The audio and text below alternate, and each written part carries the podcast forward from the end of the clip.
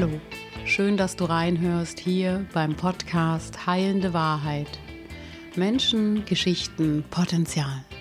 Der Podcast für Menschen, die Lust auf Geschichten von und mit interessanten Menschen haben, die im Austausch mit mir reflektieren wollen. Hier in meinem Podcast geht es um Menschen, deren Lebensgeschichten, Passion, Vision. Es geht um Bewusstheit, Potenzialentfaltung und wie wir unsere eigene Wahrheit leben können, um Heilung, Erfüllung und Glück zu erfahren. Ich bin Annette Fleming und freue mich, dass du hier bist. Abonniere auch gern meinen Kanal.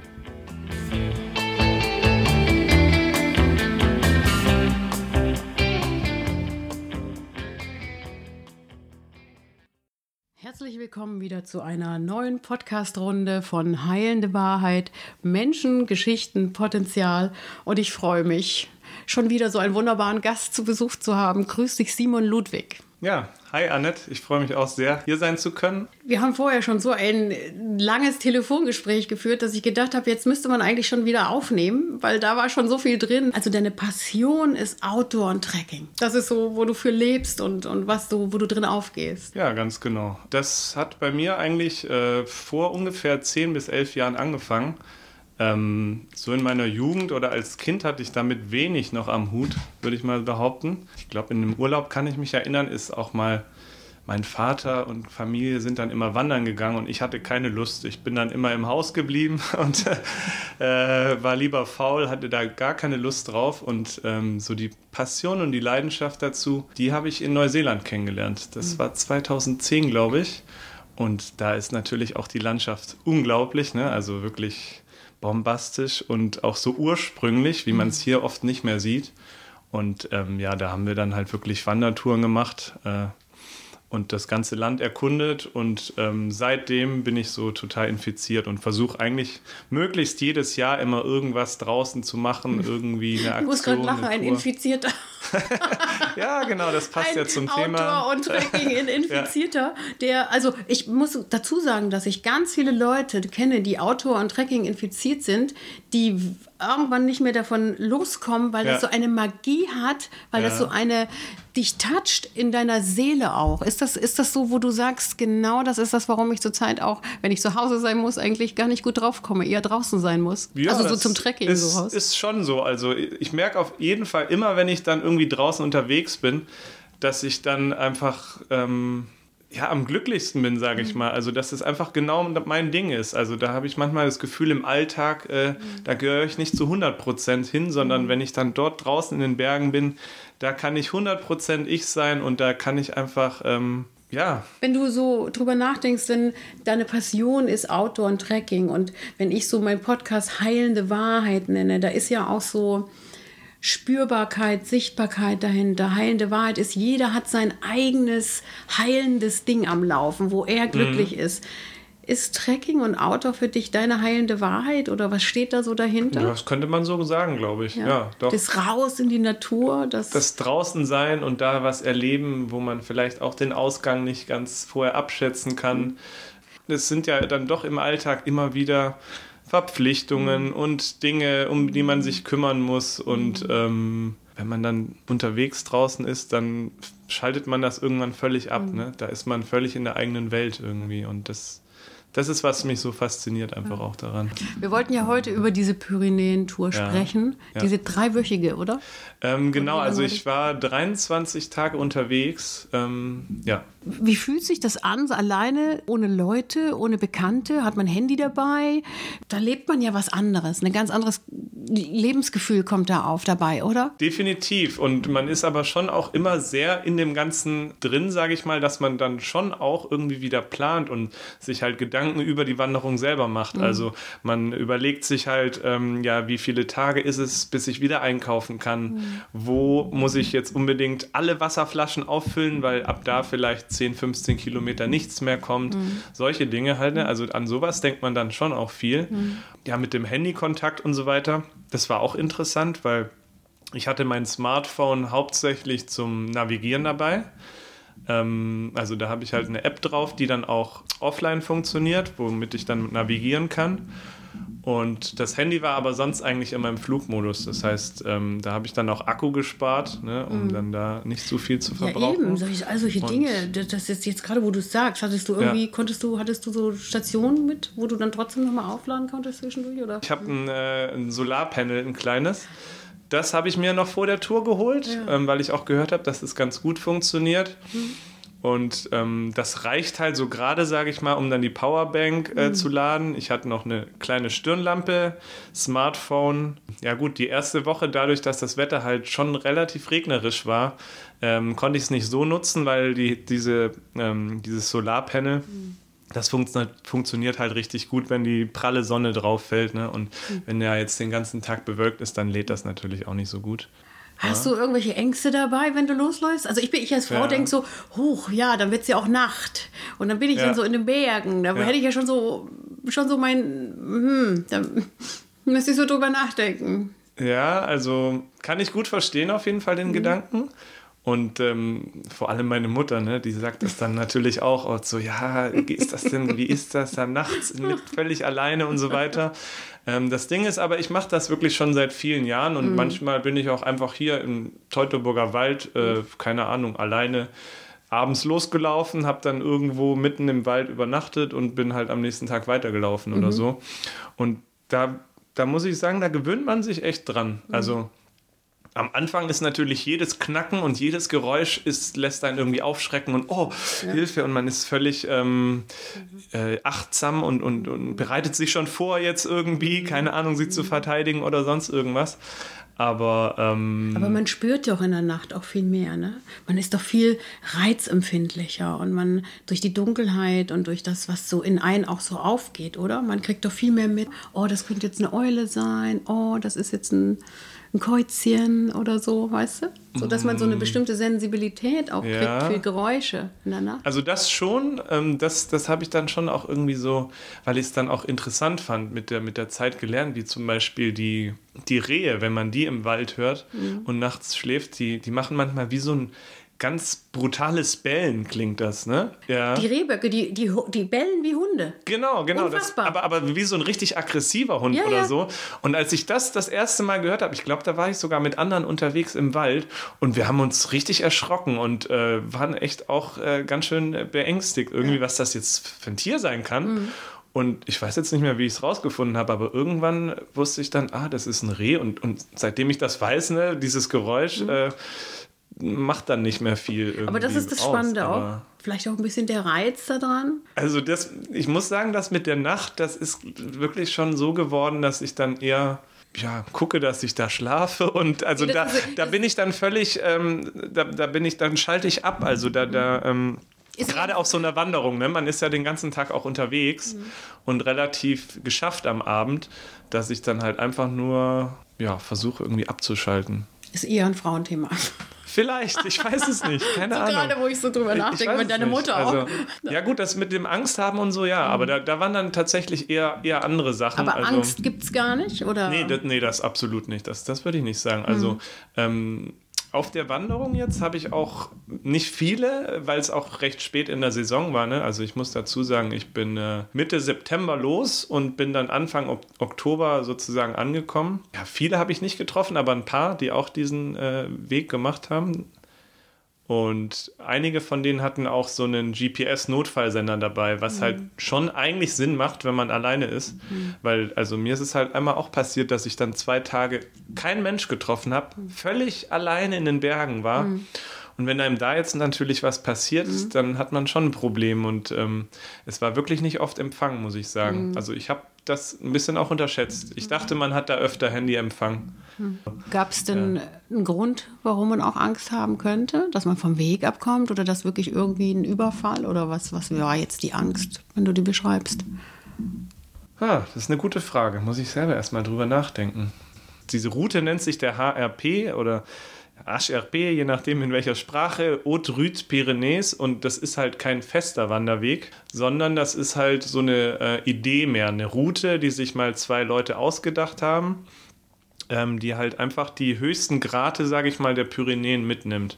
Und das, das Geniale und das Tolle, was mich ja auch so fasziniert hat an dieser Route, ist, dass man von einem Meer zum anderen läuft. Das heißt, man kann halt vom, vom Mittelmeer zum Atlantik oder wie ich es gemacht habe, andersrum, vom Atlantik zum Mittelmeer. Ne? Man beginnt am Meer, ist dann richtig in den richtig steilen und, und schroffen Gebirgen und am Ende ist man dann plötzlich wieder am Meer. Und mhm. das hat mich schon so fasziniert, allein diese, diese Gegebenheit. Mhm. Und ähm, zwischendurch ist es halt schon so, also ich würde auch wirklich, diesen Weg würde ich jetzt keinem empfehlen, der noch nie irgendwie wandern oder Trekking-mäßig äh, mhm. unterwegs war. Weil es gibt halt wirklich Passagen zwischendurch, wo man auch den Weg nicht sieht ähm, dann, also gerade das GPS, das war wirklich hilfreich, fand ich. Mhm. sich danach auch ein bisschen richten zu können. Oder wenn es zum Beispiel komplett neblig ist, man sieht zwei, drei Meter weit und es ist eigentlich kein Weg ersichtlich. Ne? Ja, einfach auch relativ schwieriges und steiles Gelände mhm. zwischendurch, ne? wo man eigentlich nur über Steinblöcke klettert oder läuft, ja? schon auch zwischendurch. Also schon eine Herausforderung. Also schon, da haben sich die schon. beiden Leute, die die Strecke rausgesucht haben, schon genau. was, was ein bisschen, bisschen abenteuerlich genau, gedacht genau, dabei. Genau, ja? also so. es, es hm? ist auch links und rechts, sage ich mal, von diesem HRP, der geht halt so ziemlich wirklich durch die Mitte, ne, durch, über die höchsten Grate das macht es aber irgendwie auch, also das hat das Ganze auch sehr, sehr spannend ja. gemacht. Man hat auch verschiedene Variationen. Ne? Also mhm. es ist auch kein fester Weg. Es also du bist immer mit dem GPS, das hat dir gezeigt, aha, jetzt bist du noch auf dem Weg. Genau, ja. genau. Und ähm, ich habe natürlich auch im Vorfeld, weil ich ja auch so gerne und viel plane, ne? ich, ich habe ja die Idee schon echt lange gehabt, mhm. muss ich sagen, mhm. Ähm, habe ich mir da auch schon verschiedene Tracks und äh, Varianten und Routen rausgesucht und habe teilweise in Google Earth reingezoomt, wie es da jetzt aussieht und wie es da aussieht, die andere Variante und so weiter, habe mir da Gedanken gemacht und letztendlich ist es dann aber doch oft anders gekommen weil, also ich, jetzt erinnere ich mich gerade ganz konkret an eine Situation, da, ähm, da bin ich am Vortag abends an der Berghütte, ich glaube, das waren auf 2300 Metern oder so, wirklich völlig äh, abgeschieden in den Bergen angekommen. Und dort war noch ein Spanier, der sich da den ganzen Tag aufgewärmt hat, weil er komplett abgesoffen ist. Also der ist wohl einen Tag vorher, ist er in einem See aufgewacht. Der, mhm. Es hatte nachts geregnet ja. und er hatte sich einen schlechten Platz ausgesucht und er ist halt, es war alles pitchnass und der ist da wohl gestrandet. Mhm. Sind wir am nächsten Tag los. Also das war jetzt erstmal nicht der Plan, zusammenzulaufen, mhm. aber wir haben uns dann die nächsten vier oder fünf Tage immer wieder getroffen ähm, weil wir schon auch ein ähnliches Tempo hatten und sind ab und zu zusammengelaufen und ab und zu äh, hat einer eine Pause gemacht, dann ist der andere weiter. Also völlig frei und unverbindlich. Ne? Mhm. Aber es war ganz schön auf jeden Fall, das so zu teilen, mal. Also ich stelle mir gerade so vor, man ist so drei Tage alleine. Ja. Ist das wie so eine Erlösung, dass man mal jemanden sieht? Ja, auch schon. wenn man nicht die gleiche ja. Sprache spricht vielleicht? Auf jeden Fall. Du sagtest gerade vorhin, dass mit ja. diesem Zusammenbleiben, das ist gar nicht so einfach. Ne? Du sagtest auch, ja. das ist ja auch bei dem Camino, wenn die, die Menschen den laufen, die sagen ja auch immer wieder, du kannst eigentlich den nur alleine laufen, weil der jeder läuft anders, jeder hat genau, ein anderes Tempo und jeder hat auch so eine andere ja für sich selber eine Vision, wie man läuft. Das stimmt was man absolut. braucht auch, ja. So. Das stimmt absolut. Ja. Also ich habe zum Beispiel jetzt da in den Tagen äh, mit dem Spanier gemerkt, dass er echt kaum Pausen macht. Also gefühlt hat er vielleicht maximal eine Pause am Tag gemacht. Mhm. Und ich war dafür, glaube ich, so durchschnittlich ein bisschen schneller unterwegs, aber ich habe schon immer meine, also zwei bis drei Pausen, wo ich jeweils mindestens eine halbe Stunde mal was esse und mich ausruhe und, und einfach nur genieße, so die Landschaft, mhm. die habe ich mir schon immer gegönnt und die brauchte ich einfach auch. Drei Wochen ähm, Essen mitgenommen oder wie war das? Ähm, nee. also das, äh, nee, also das äh, habe ich mir dann halt auch vorher alles angeguckt. Ähm, es gibt auch einen ganz tollen Guide, den muss ich echt erwähnen, weil das ist äh, äh, Whiteburns Wanderings mhm. heißt der, das ist von einem Engländer und der hat das einfach kostenlos die ganzen Infos ins Netz gestellt mhm. und da kann man sich halt gerade auch die Etappen angucken, mhm. wie weit ist es von einem bis zum anderen Ort und dann muss man natürlich auch so ein bisschen sich, sich selbst einschätzen können, ne? Mhm. wenn das jetzt irgendwie 160 Kilometer sind, ne?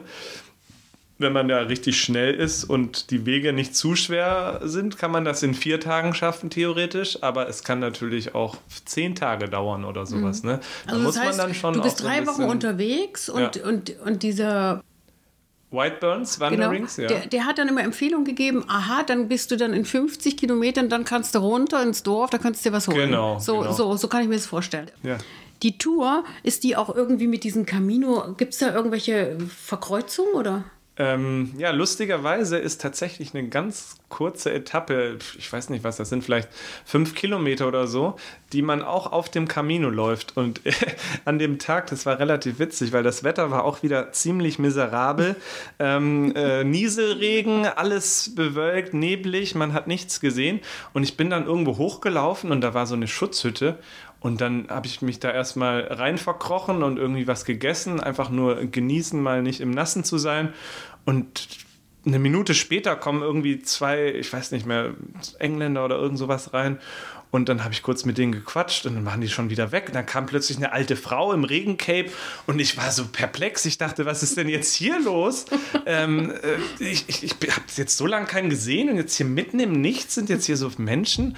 Und ähm, ja, dann habe ich mit der Frau kurz gequatscht und bin dann wieder weiter. Und dann, es war irgendwie ein lustiger Moment, weil das, es war wie so mysteriös aus dem Nebel, sind so nach und nach immer mehr Menschen aufgetaucht. Die sind mir alle entgegengelaufen. Und äh, also das könnte man fast wie in so einem Horrorfilm oder so äh, sehen. Die sind wirklich immer so kurz bevor ich, ich habe die immer erst sehr spät gesehen, wie sie aus dem Nebel aufgetaucht sind. Und ähm, Lustigerweise waren sogar zwei Leute dabei, die dann völlig empört zu mir meinten, hey, was ist los mit dir irgendwie auf Englisch und du gehst in die falsche Richtung und so. Und völlig empört waren die, dass ich da in die andere Richtung gelaufen bin. Dann meinte ich, nein, nein, alles gut, ich laufe äh, nicht den Camino, ich laufe einen anderen Weg. Aber das war lustig, aber auch irgendwie befremdlich, weil also es war wirklich so überlaufen, dieser Weg. Das waren fünf Kilometer und ich glaube, ich habe in den fünf Kilometern so viele Menschen gesehen wie danach äh, den ganzen Weg oder so. Wirklich völlig verrückt. Wie im falschen Film. Ja, wirklich krass. Also, also allein ist man da definitiv nicht, wenn man den läuft, ja. ja das ist äh, bestimmt auch ein krasses Erlebnis, ja. Was ist mit wenig Platz, also mit wenig Kram? Also ich als ja. Frau brauche ja, wenn ich in Urlaub fahre, immer so zwei, drei Koffer. Nein, aber du hast ja. hier diesen, ich, ich sehe es ja hier, ja. diesen Rucksack, da geht ja kaum was rein, was, wo du sagst, ähm, das war das Wichtigste. Gott sei Dank hatte ich das mit. Ja, das ist eine sehr gute Frage. Ich würde sagen, mein Regenschirm. Weil mein Regenschirm, den habe ich sogar ursprünglich nicht mal geplant mitzunehmen. Als ich aber kurz vor Abreise das Wetter gecheckt habe, habe ich gesehen, dass es echt viel regnen soll in der ersten Woche. Und dann habe ich den relativ spontan, kurz entschlossen noch eingepackt und da war ich richtig froh drum. Mhm. Weil wenn man wirklich teilweise mal den ganzen Tag im Regen läuft und das war einfach echt genial. Da wurde ich auch manchmal echt schräg angeguckt, wenn ich da mit in den Bergen unterwegs war. Wieso, weil das so ein besonderer Schirm ist oder was? Nee, weil es einfach nur ein völlig normaler Schirm ist ja. und die, das ist halt eher unüblich, sage ich mal, ne, mhm. in den Bergen. Aber ich habe mich da teilweise so richtig als wie mit einem Schutzschild gegen den Wind auch vorangekämpft, ja, ja, weil der, wenn, der, wenn der Regen ne, äh, mhm. horizontal in dein Gesicht peitscht, mhm. Dann macht es halt wirklich keinen Spaß. Ja. Ne? Und ja, nun hattest du ja auch Glück, dass du besonderes Wetter da hattest. ja, absolut. Definitiv. Du, also, du hattest ja wirklich Glück dieses ja. Mal. Ja, also. wirklich. Also das, das war auch so, weil ich habe mich da, wie gesagt, ab und zu alle paar Tage, ganz, also so grob alle paar Tage habe ich mal jemanden getroffen, der ja da auch so den Weg gelaufen ist. Und wir haben uns natürlich auch immer unterhalten und gesagt, Mensch, das ist schon heftig dieses Jahr mit dem Wetter. Weil jeder von den Leuten hat auch schon verschiedenste Reiseberichte oder Erfahrungsberichte dazu gelesen. Und die meisten Leute sind da irgendwie 30 Tage unterwegs und haben zwei Regentage gehabt. Ne? Mhm. Und bei uns war es halt dann teilweise so, die Leute, die ich am Anfang getroffen habe, ja, da war halt die ganze erste Woche mehr oder weniger mhm. verregnet. Da hat man da irgendwann die Schnauze voll. Oh. Also es ist schon nervig. Also was halt nervig ist, finde ich immer, ist dann einfach morgens in die nassen Socken reinzuschlüpfen, mhm. weil das mache ich dann halt immer, weil alles andere macht halt keinen Sinn. Also ich mhm. habe ja wirklich alles so optimiert und ultra leicht. Ich habe dann eigentlich von jedem Klamottenteil auch nur eins dabei. Mhm. Und das Einzige, was ich zweimal habe, sind Socken, ne, dass ich zumindest mhm. da einmal tauschen kann. Einfach, wenn die nass und dreckig sind. Aber wenn ich jetzt ähm, tagtäglich im nassen Gelände laufe, dann macht es halt keinen Sinn, die nassen Socken vom Vortag irgendwie nicht anzuziehen und die trockenen, weil die werden dann auch nass. Dann hat man zwei Paar nasse Socken. Ich kann ne? mir nicht vorstellen, und mit nassen Socken zu laufen. Ja. Jetzt wäscht man aber, drei Wochen ja. nicht. Wo wäscht man sich? Am Bach, wie sich Ganz selber genau. das Zeug waschen ja. und so. Ja. Kann man sich noch ab? So nach ein paar Wochen, dass man sagt, Also, ein bisschen, so. bisschen ungewöhnlich, riecht man die Haare Ja, vielleicht auch oder so. richtig. Ist doch, ist doch eine ganz normale Frage, Absolut, oder? absolut. Ne? Ist also so, ist auch wirklich was, glaube ich, wo man schon mit klarkommen muss. Ja. Also definitiv ist man halt einfach deutlich dreckiger und man stinkt. Das ist einfach so. Ist so, ja. Also ich meine, es gibt bestimmt Leute, die nehmen sich dann auch Deo oder Parfüm oder Shampoo Mhm. mit. Aber da bin ich halt auch komplett minimalistisch. Ähm, ich nehme mir da gar nichts mit. Und wenn es nicht völlig kalt ist, dann habe ich halt mein, mein äh, Kunstfaser-T-Shirt an, was auch mega schnell trocknet. Und das wasche ich eigentlich fast jeden Tag. Wenn ich an irgendeinen Fluss komme, wasche ich das und ziehe es mir einfach über. Mhm. Nach einer halben Stunde spätestens ist das komplett trocken, ne? weil es auch durch die Körperwärme Du trocknet. sprichst jetzt sowas an, wo ich so denke, das ist richtig Outdoor. Das ist komplett Outdoor. Und dann sagst du auch noch, Minimalismus müssen wir gleich zu sprechen Ja. kommen dazu. Und dann sagst du auch noch, dass du Barfußläufer eigentlich bist und auch Ja. mit so besonderen Schuhen gerne läufst. Und das macht dir Spaß, stimmt's? Ja, das ist so absolut, deins, wo du sagst, ja. ich brauche mich nicht, das kann ich mir was. Außerdem magst du gerne barfuß laufen. Du sagtest mir auch, dass du, dass du manchmal so ein bisschen im Winter manchmal fast reinläufst, auch hier, hier. Äh, dort, wo du wohnst, dass die Leute manchmal auch gucken und denken sich, mhm, da läuft er wieder. Ja, ja, genau. So meine Nachbarn, die kennen mich schon so ein bisschen dafür. Die haben schon öfter komisch geguckt, aber die, die kennen das mittlerweile von mir. Was ist das Ding dahinter? Also, gute Frage. Das fühlt sich einfach sehr frei an. Ne? Man, man ist irgendwie, man, man spürt den Boden halt viel direkter. Und ähm, was natürlich auch, wenn man es oft macht, dann irgendwann nachlässt, ist, dass man da irgendwie total schmerzempfindlich ist. Ne? Also natürlich darf es nicht zu extrem sein. Schotterwege muss ich jetzt auch nicht komplett irgendwie kilometerlang barfuß laufen. Aber so im Wald oder sowas ist das äh, ja angenehm, finde ich. Für die Pyrenäen auch gerade mit diesen heftigen, steinigen Passagen und so, da brauche ich schon irgendwie feste Schuhe und habe mir dann so relativ einfache Trailrunner dafür geholt. Ja. Simon, wir müssen jetzt zum Minimalismus kommen. ja. Weil drei Wochen Gerne. lang, Ja. ich gucke mir da immer noch mal deinen Rucksack da an. Das ist, ich glaube, dass Minimalismus ja auch gerade so ein bisschen auch in ist, Trend ist, im ja. Trend Mhm. ist und so. Ja. Und dass man so sagt, dass man dadurch auch, und ich weiß es ja auch, dass wenn man mal was wegwirft und sich lossagt von Dingen, dass das schon frei macht im Kopf auch, ne? Mhm. Ja. Ist das auch das, was du gespürt hast während der Tour? Dass du die mit dem wenigen auch einfach so eine besondere Freiheit Ah, definitiv, hast? definitiv. Also das ist auch das, was ich so liebe an diesen Touren, weil ähm, man, man merkt einfach, wie wenig man braucht, um, um glücklich zu sein und frei zu sein. Und ähm, man, man freut sich ja über die kleinsten Dinge auch. Ne? Also ich hatte auch ähm, ungefähr in der Mitte der Tour hatte ich eine, einen Abschnitt, wo ich ähm, irgendwie nicht richtig eingekauft hatte. Also normalerweise muss ich sagen, mache ich es immer so, dass ich einfach nach Lust und Laune mir Essen kaufe, wo ich denke, darauf habe ich jetzt Lust, das kaufe ich mir und das braucht dann mein Körper auch, ne? Der sagt mir das ja irgendwo. Aber teilweise habe ich eigentlich, glaube ich, einfach viel zu viel Lust auf Süßigkeiten gehabt und ich habe mir dann so viel Süßkram gekauft und das gibt einem ja immer kurz Energie, aber auf lange Sicht nicht. Und da hatte ich dann an einem Abschnitt richtig Probleme. Also da habe ich ähm, richtig gelitten, weil ich hungrig war einfach. Also ich habe dann ähm, an einem Tag hatte ich noch Essen für, ich glaube, ähm, also ich musste noch zwei oder drei Tage laufen, bis ich die nächste, sage ich mal, Versorgung, den nächsten Versorgungspunkt erreicht hätte. Und äh, ich habe mich in der Pause hingesetzt und angefangen zu essen und ich hätte eigentlich alles sofort aufessen können von meinen Vorräten. Und mich dann abzuhalten und zu sagen, nee, äh, mehr geht jetzt nicht, das war richtig schwer und das war richtig hart. Und äh, worauf ich hinaus jetzt wollte, ist, ähm, im Laufe der Zeit, wo ich dann dort weitergewandert bin, habe ich halt immer wieder Leute gefragt, ja, hier ist jetzt die nächste Berghütte, ist die denn jetzt offen? Da ist mir dann nämlich ganz oft passiert, dass ich an eine Hütte kam, ich habe schon Tagträume gehabt, jetzt eine Cola, jetzt ein Sandwich, jetzt keine Ahnung was. Oh, noch fünf Kilometer, dann werde ich mir so viel gönnen. Völlig egal, wie viel das kostet. Ich werde mir alles kaufen, was es dort gibt. Ne? So in der Art. Mir das schon ausgemalt. Und dann hatten da wirklich schon fast alle Hütten zu. Ne? Also die hatten alle zu. Und ich dachte so, das kann ja wohl nicht sein. Und dann habe ich halt ab und zu auch mal doch in der Zeit Leute getroffen und dann immer gefragt, ja, wie ist das denn da und so. Und dann wird einem halt angeboten. Ne? Die merken ja dann doch auch irgendwie, wie verzweifelt du schon wirkst. Ne?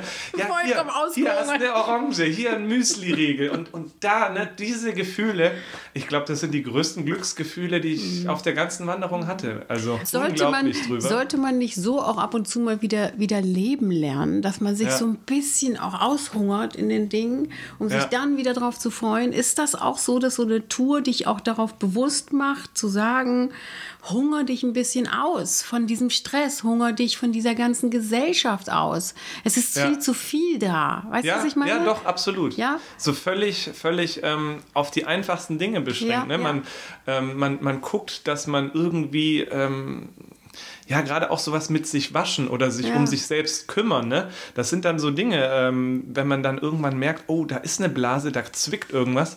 Ja, nee, dann muss man halt äh, sich darum kümmern und die verpflegen. Und ähm, Ja, aber wie oft machen wir die Dinge so nebenher im Alltag? Ja. Also Ja. richtig bewusst, das, was ich jetzt mit dir hier mache, dir Ja. zuhören auch bewusst bei deiner Tour. Alleine, wenn ich mir vorstelle, wie bewusst du dann tatsächlich früh aufstehst und dich an diesem Bach hockst und deine Dinge verrichtest. Mhm. Das alleine ist doch schon Achtsamkeit an sich. Was wir mach heute alles Ja. im, im Vorbeigehen machen, Ja. machst du dort in dieser Zeit doch alles viel bewusster, oder nicht? definitiv, auf jeden alle, Fall. jede Handlung. Sein Lager aufschlägt, dann Ja. macht man doch alles mit einer, mit einer, jetzt das, jetzt das, danach setze ich mich hin, dann koche ich mir was auf meinem Bunsenbrenner, was weiß ich, hattest du Ja. einen dabei wahrscheinlich, Ähm, ne? ja, Sowas genau, halt, ne? Dann geht man doch wirklich Schritt für Schritt und dann immer alleine. Der Alltag für mich, ja, der sieht ja immer irgendwie mit Menschen aus, ja? Du hast Ja. immer da was und da hast du noch was und da gehst du noch hin, aber du warst ja, alles, was du gemacht hast, hast du ganz bewusst mit dir alleine erlebt. Weißt du, wie ich das meine? Das muss doch auch so eine bestimmte Qualität sein. Mit einer Tiefe auch, Ja. mit mir selber verbunden zu sein. Ja. Das, was man im Alltag manchmal gar nicht hinkriegt. So. Ja, doch, Ja? auf jeden Fall, auf jeden So. Fall. Gibt's da so- wobei, wobei man, es ist tatsächlich dann auch einfach effektiv, ne, Hm. abends. Also man ist einfach völlig platt, ne, man ist den ganzen Tag gelaufen. Also man kann das Ganze ja auch wirklich viel entspannter angehen. Ich habe das halt jetzt sportlich gemacht, dass ich ein gewisses Pensum jeden Tag laufen musste. Und man ist dann halt wirklich auch platt und dann, dann denkt man wirklich auch effektiv so, hier, jetzt baust du hier deinen Tab auf, jetzt kochst du dir irgendwie was und, und dann ab ins Bett. Ne? Okay. Also da ist dann schon auch alles relativ ähm, auf Effektivität ja, auf und Effektiv- prakti mhm. praktisch Ja, und so ja. ausgelegt, genau. Ähm, man denkt, oh, wie geht's denn jetzt hier weiter? Ich hatte einen Tag, wo wir dann über einen Pass drüber sind, da hat es unglaublich viel geschneit. Also wir sind über durch so 20 Zentimeter hohen Schnee gelaufen und hatten eigentlich überhaupt keine Ausrüstung dafür. Da war ich auch mega froh, dass wir da zu zweit unterwegs waren, weil das hat sich auch einfach. Also das war wirklich auch beängstigend, wo wir jetzt wieder äh, Ja, das Thema ja, Angst, da hatte ich wirklich auch Angst. Ähm, also da, da war eine Stelle, die, die war wirklich sehr, sehr heikel. Da, das war sehr weit oben in den Bergen, 2400 Meter oder sowas. Und da, in den Pyrenäen sind sehr, sehr viele Bergseen. Also auch wunderschön, wirklich. Ähm, und da war dann aber auch alles schon zugeschneit.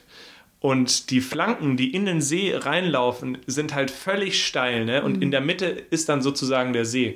Und wir mussten halt, um äh, auf, auf unserem Weg weiterzukommen und zu dem Pass zu kommen, mussten wir den See einmal umrunden. Und das heißt, wir mussten halt über diese steilen Flanken laufen, die aber halt schon mit Schnee bedeckt waren und Okay. komplett rutschig.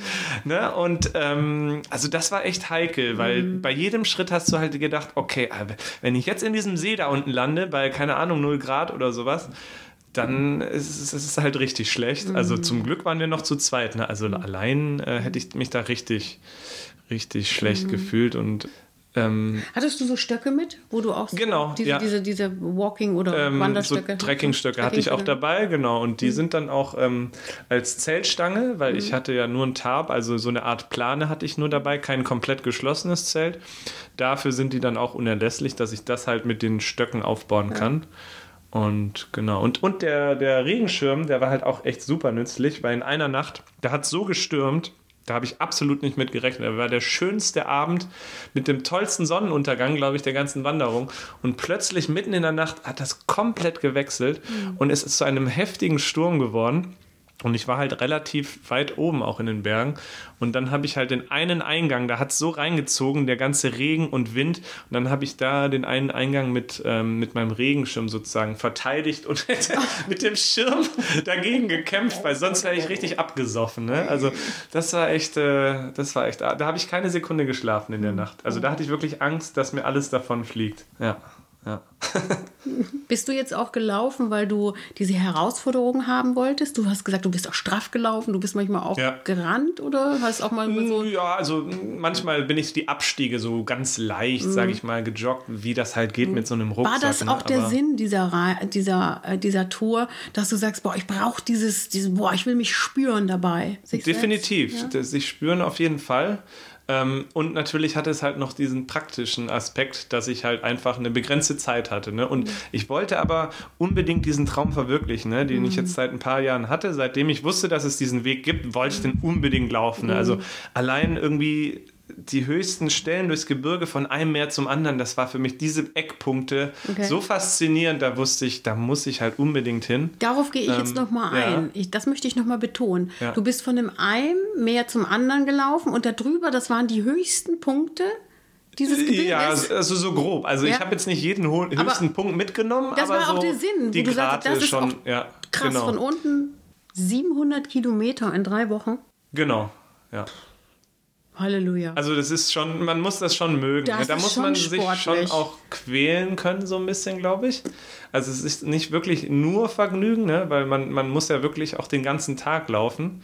Aber das war mir alles vorher bewusst. Und, ähm, den Camino, den laufen Santiago. die in sechs, fünf Wochen, äh, 700 Ja, also den HRP kann man auch in der Zeit laufen. Ne? Dann ist es halt auch ja, aber dann ist es eine andere. Dann ist es ein bisschen andere. Jetzt kriegt genau. das Ganze für mich auch noch mal zum Schluss jetzt unseres ja. Gesprächs so eine ganz andere Wendung, weil das ist ja richtig, du hast ja richtig dir was erackert da. Gerade so. Ähm, ja, die, die Königsetappen, ne, die so in der Mitte des Gebirges sind, für, sage ich mal, eine Woche bis zehn Tage. Ähm, da bin ich dann wirklich ähm, 2500 Höhenmeter hoch und teilweise auch wieder runter an einem Tag. Also das ist schon. Kriegst du das Pfeifen im Ohr dann auch? Merkst du das? So Pfeifen nicht, aber die, also was ich dann schon auch merke, ist ab einer gewissen Höhe, dass man doch deutlich mehr mhm. atmen muss, ne, um mhm. Sauerstoff zu kriegen. Also da, da denke ich mir auch immer, wie machen die Leute das, die den Everest oder so besteigen? Ich merke mhm. das schon auf 3000 Meter. Mhm. Genau, war das der höchste Punkt, 3000?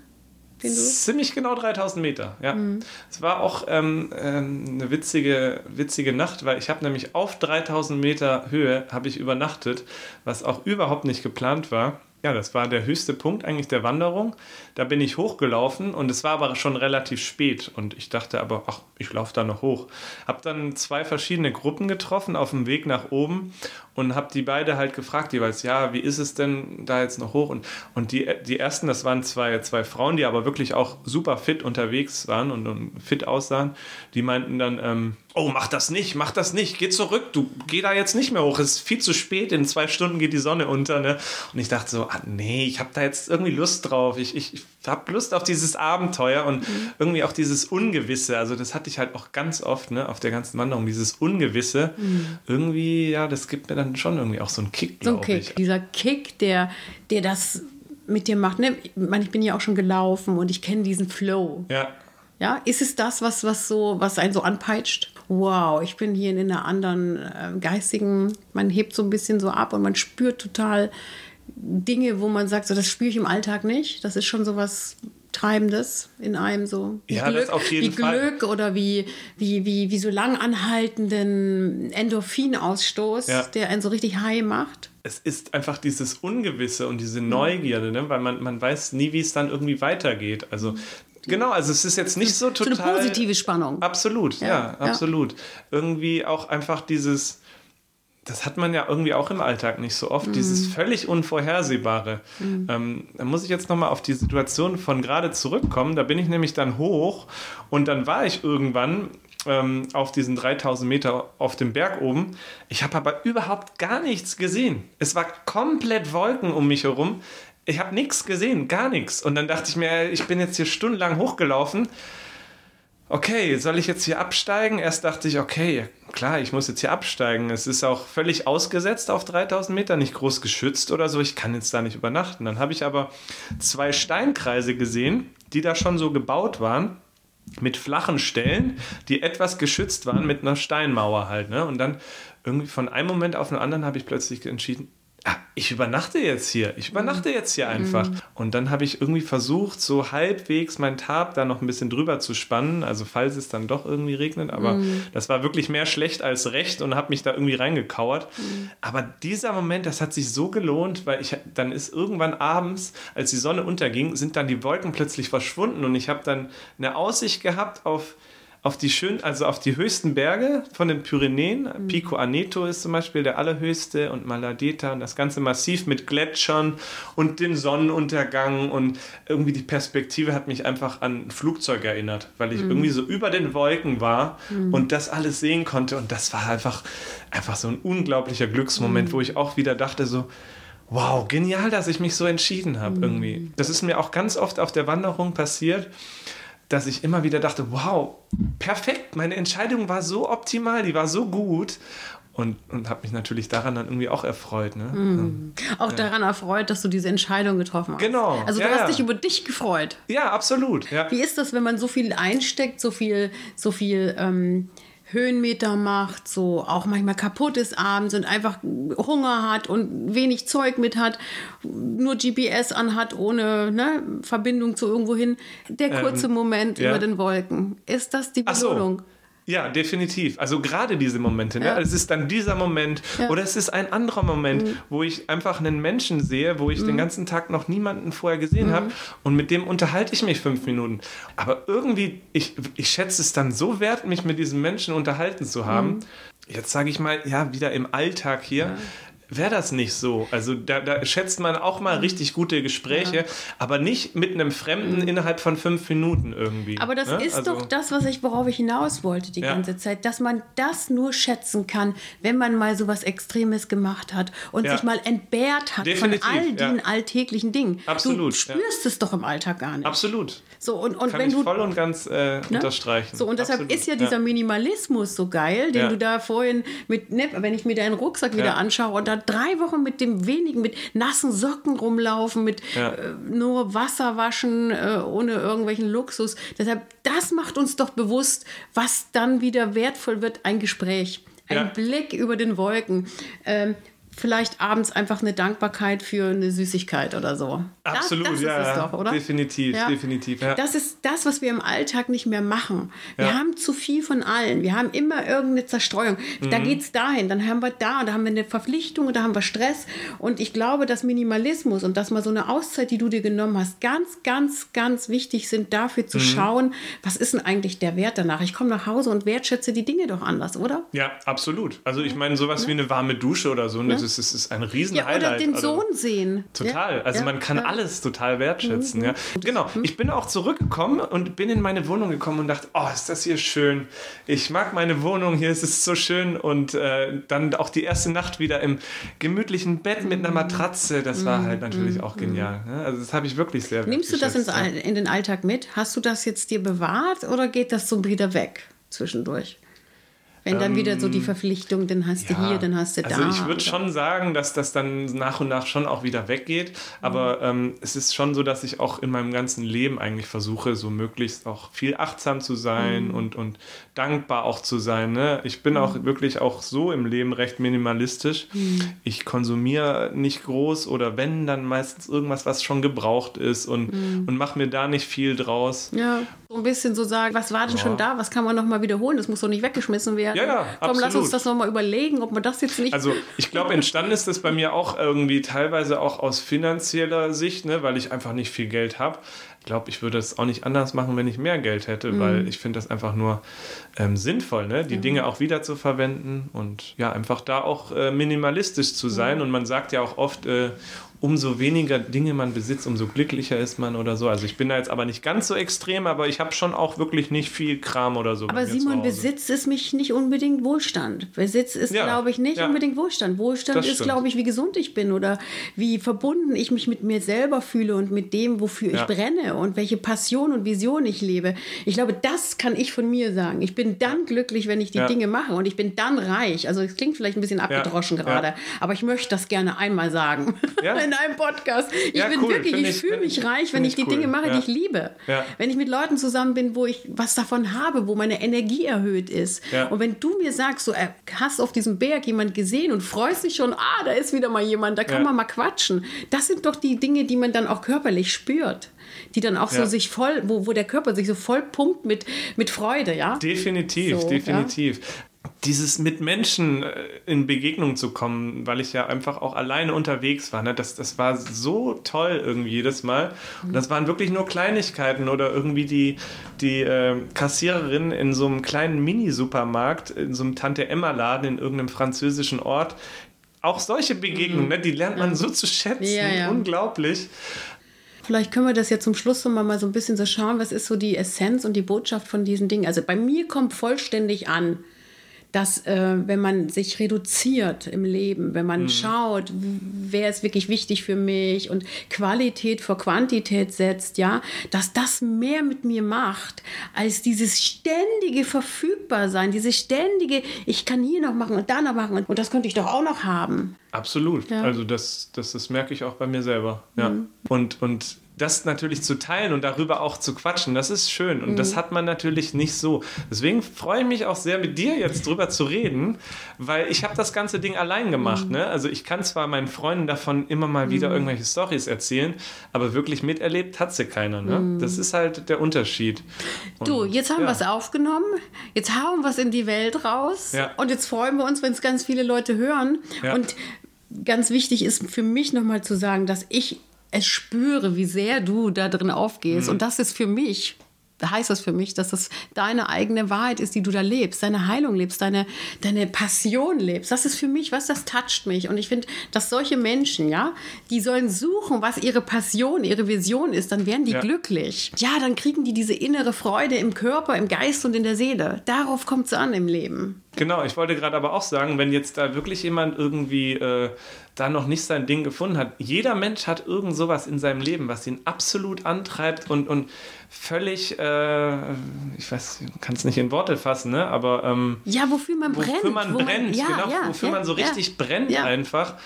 Und ähm, dann muss man halt das irgendwie herausfinden, was Herausfinden. das ist. Man muss Absolut. ausprobieren. Ich finde Ja. immer, Talentsuche bei sich selber ist Ja. ausprobieren. Ja, absolut. Fertig. Man Genau, muss richtig, gucken, ist ja. es das oder ist es das nicht? Irgendwann Dann- macht's Klick wahrscheinlich. Irgendwann ne? macht's Klick. So wie bei dir, Definitiv. bei dem Outdoor und Trekking. Simon, ich danke dir, dass du hergekommen bist, dass du mir erzählt hast. Ja, vielen Dank für diesen Moment. Vielen, vielen Dank, dass ich da sein durfte. Äh, ja, ich kann das auch sehr wertschätzen, dass ich mit dir darüber reden durfte. Und ähm, ich habe auch vorher schon ein paar Folgen von deinem Podcast angehört und fand die auch spannend und dachte, ja, cool. Also das klingt sympathisch und auch die Themen, ähm, ein Großteil der Themen, ne, die betreffen mein Leben halt auch irgendwie. Sowas wie Achtsamkeit und ähm, Minimalismus im Alltag und all diese Dinge. Und dann dachte ich, ja, da muss ich unbedingt hin, mit dir quatschen. Dankeschön, Simon. Super. Schönes Schlusswort. Ja.